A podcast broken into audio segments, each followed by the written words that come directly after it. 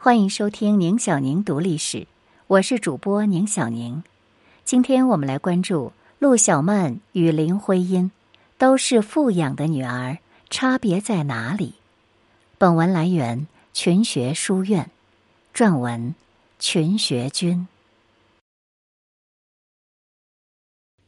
尽管已经去世超过半个世纪，陆小曼和林徽因依然是坊间津津乐道的话题。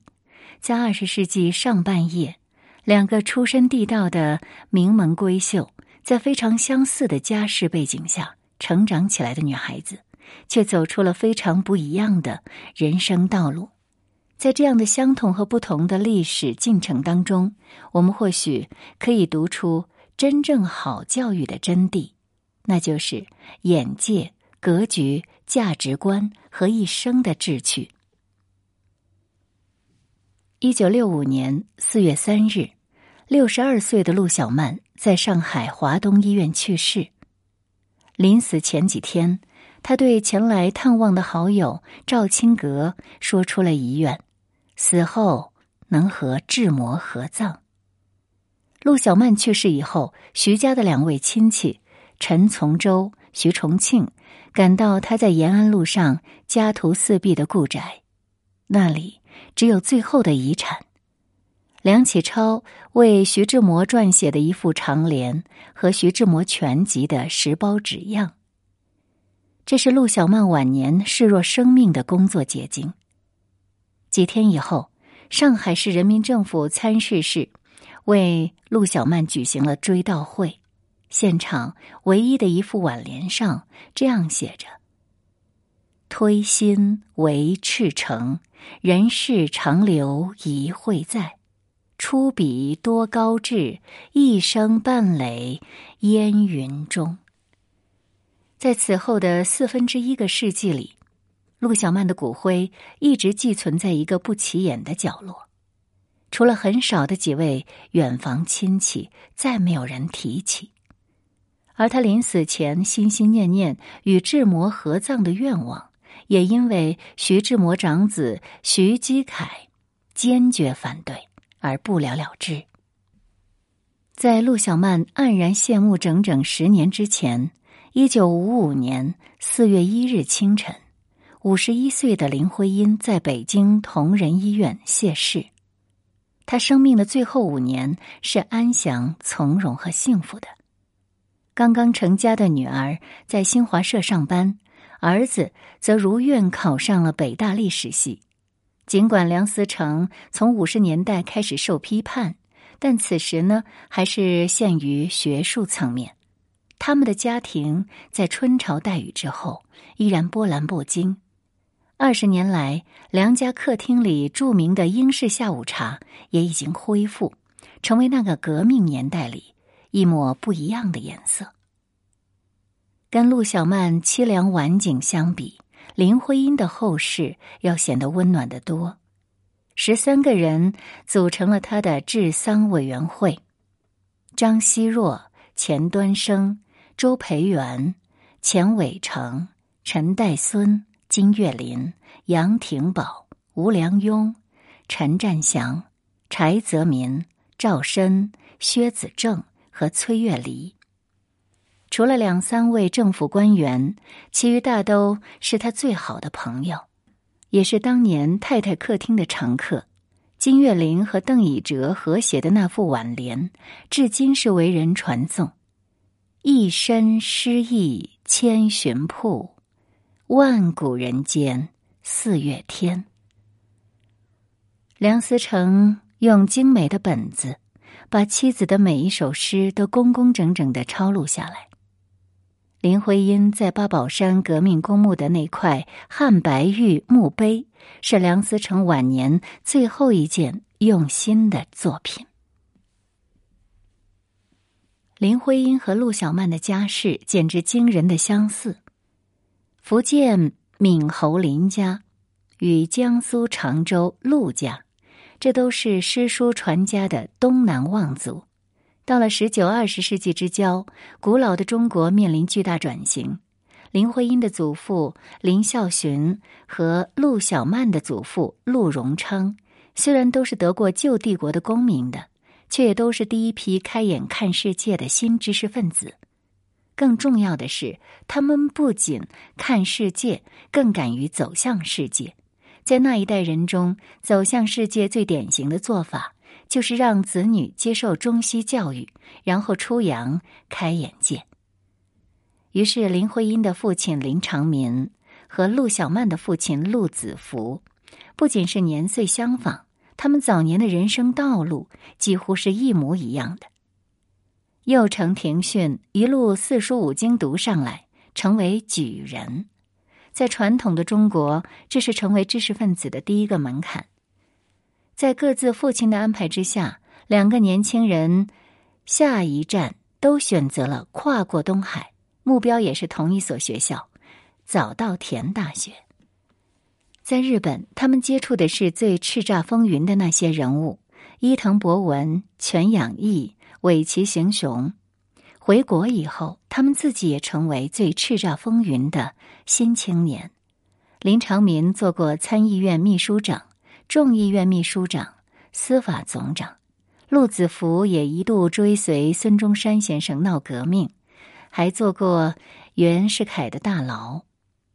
不过在那以后，这两个有为青年的人生道路呢，开始出现了分歧。林长民这一辈子与政治是不即不离，若即若离。他骨子里那腔热血始终是没有冷却的。陆子福却因为革命失败，无心宦海，在上海滩呢做了大银行家，从此声色犬马。最爱的食物呢，就是大盆的鱼翅。父亲们不同的人生选择，自然也会影响到女儿们。林徽因在家是长女，虽然备受宠爱，但因为父亲常年在外，林徽因六岁时候开始就被祖父训练着代笔写信了。祖父去世之后，十三岁的林徽因几乎成了家里的主心骨。她要伺候两位母亲，照应几个弟妹，甚至搬家打点行李，都是她的分内事。在林徽因的传记中，她的挚友费慰梅写道：“林徽因的早熟，可能使家中的亲戚把她当成一个成人，而因此骗走了她的童年。”这种从童年起就奠定的自立的人生底色，其实伴随着林徽因的一生。她一辈子体弱多病，大半辈子颠沛流离，但她从未依附于谁，从未成为一种累赘。所有的艰难困苦、国仇家恨，有时会把他击倒，但从不曾把他打败。他的身上体现了中国知识分子最坚韧的那一面。穷且益坚，不坠青云之志。相比起来呢，陆小曼的童年就比林徽因要幸福的多了，因为她是父母亲手中唯一活下来的孩子。据说出生那天是观音菩萨的生日，可想而知，这样的掌上明珠会受到父母怎样的娇宠。相比林长民一辈子奔走革命，不是生产。银行家陆子福给女儿提供的物质生活，那显然是要比林徽因要优渥许多了。在无忧无虑的精致生活中，习惯了被宠溺、被优待的陆小曼，她见多识广，聪明伶俐，优雅大方，却唯独没有上过自强自立这一课。某种程度上，依附成为她一生的人生底色，也是她晚景悲凉的。伏笔。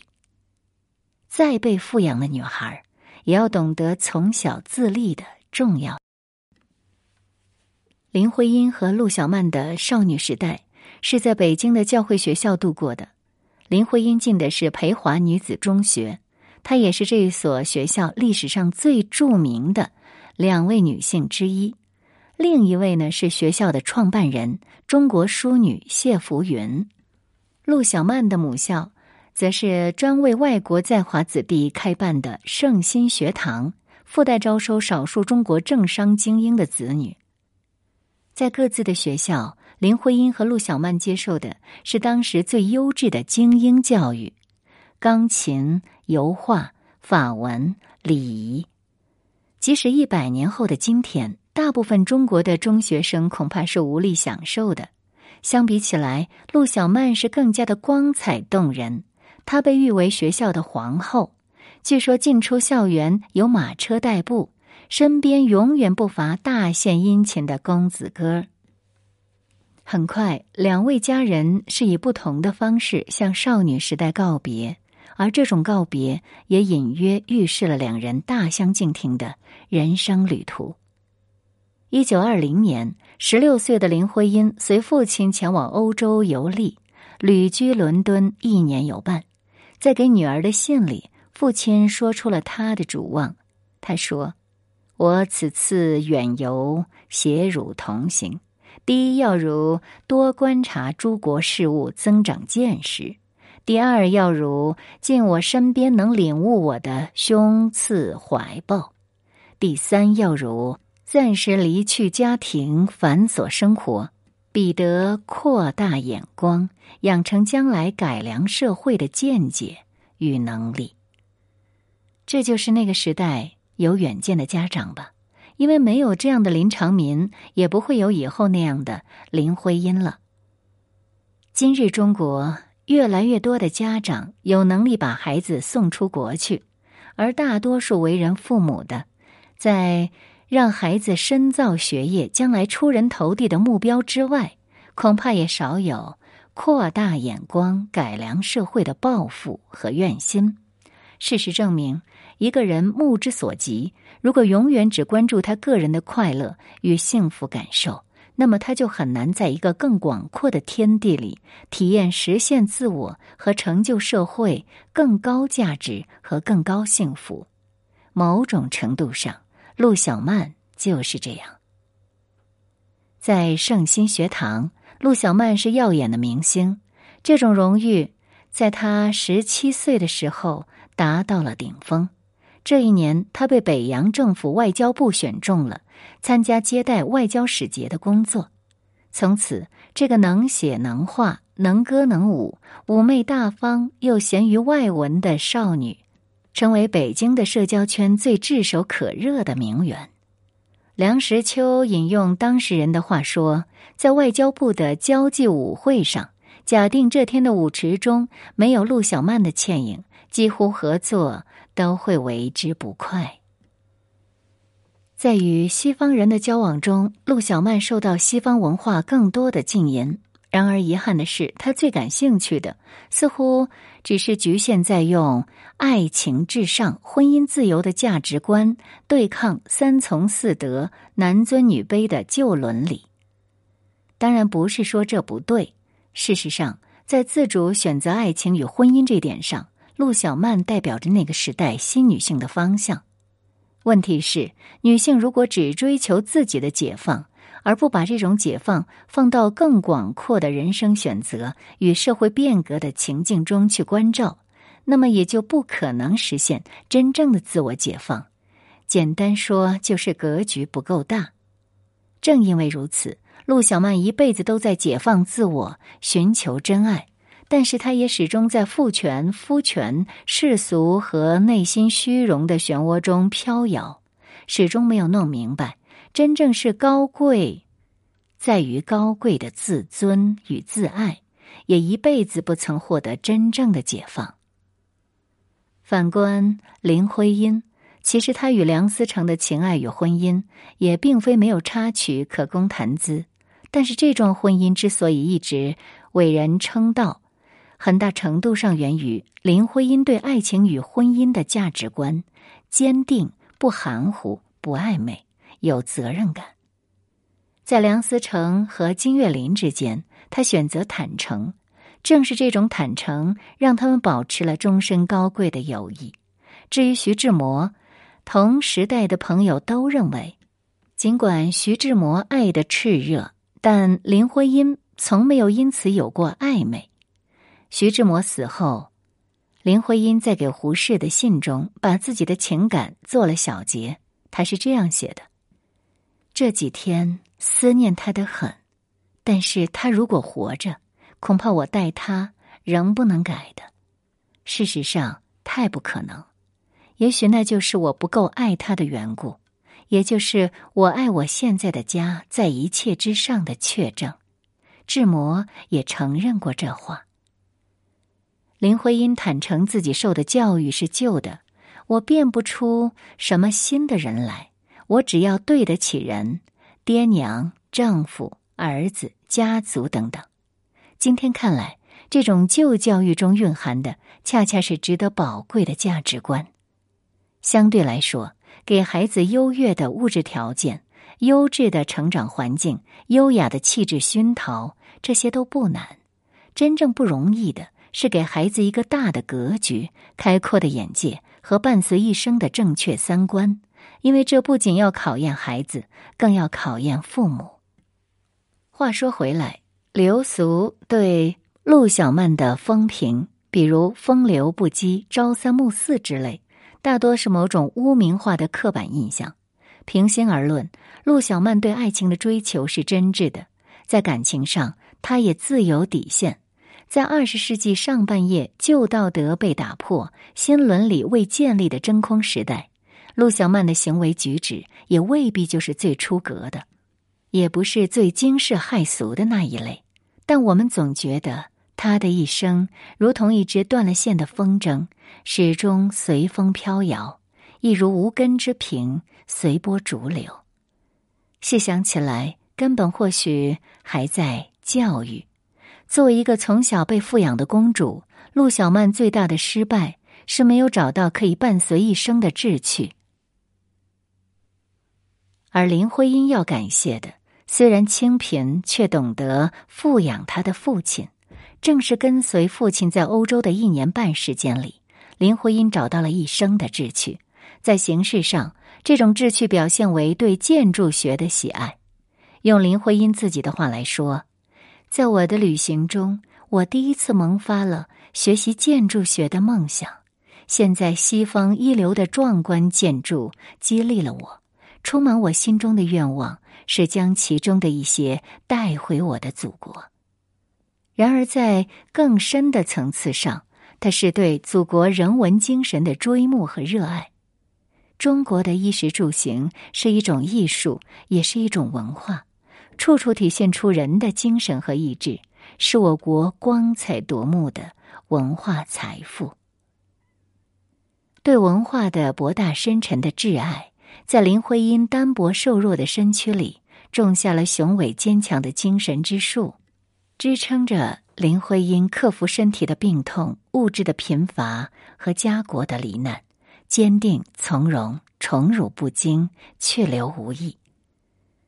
抗战最艰苦的时候，儿子梁从诫曾经问母亲：“要是日本人打到这里了，我们怎么办？”林徽因平静的回答说。中国读书人不是还有一条老路吗？咱家门口不就是扬子江吗？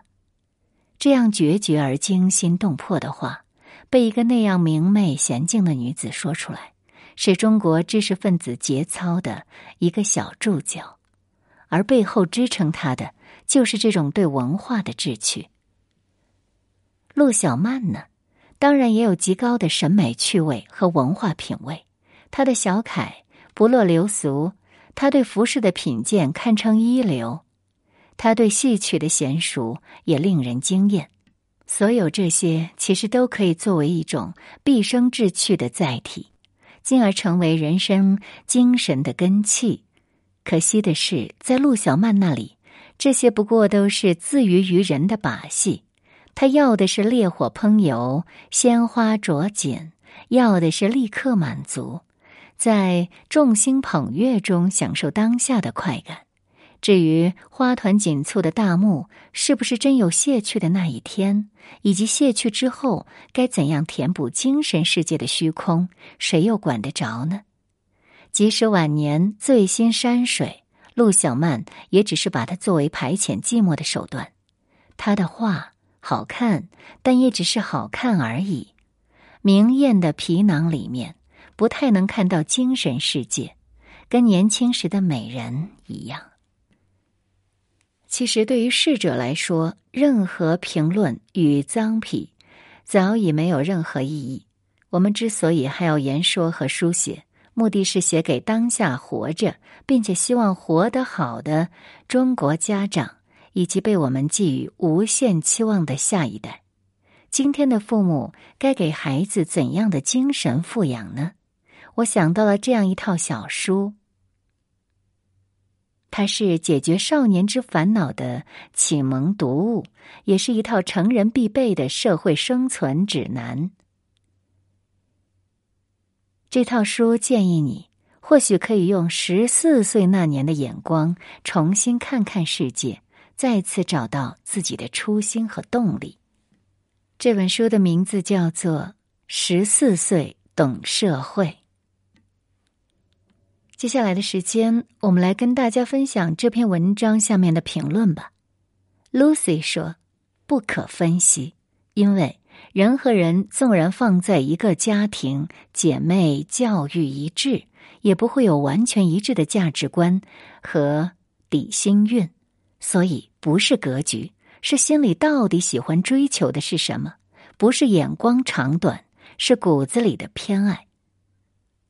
生子，虽然两位各有千秋，但也不能太贬低了陆小曼的字画。我还是同意作者大部分的评判：女人应该有自己的事业。大老爷们儿。关于林徽因的生活作风，以及和徐志摩、金岳霖、梁思成的事情，坊间各种传闻很多，真假估计只有当事人才知道。但是冰心、钱钟书和鲁迅对林徽因的评价都是很低的，这都是有证据的事实。所以，粉丝营造的林徽因完美才女形象未必是真。只可怜梁思成确实是老实人。D.L.S. 每个人的选择不同，你怎么就知道陆小曼不幸福呢？在他这一生对爱真挚的追求中，怎么就不幸福了？他能成为当时最出名的名媛，就有他的气质和魅力。为什么他的追求就要被你贬低的一文不值呢？此案年华。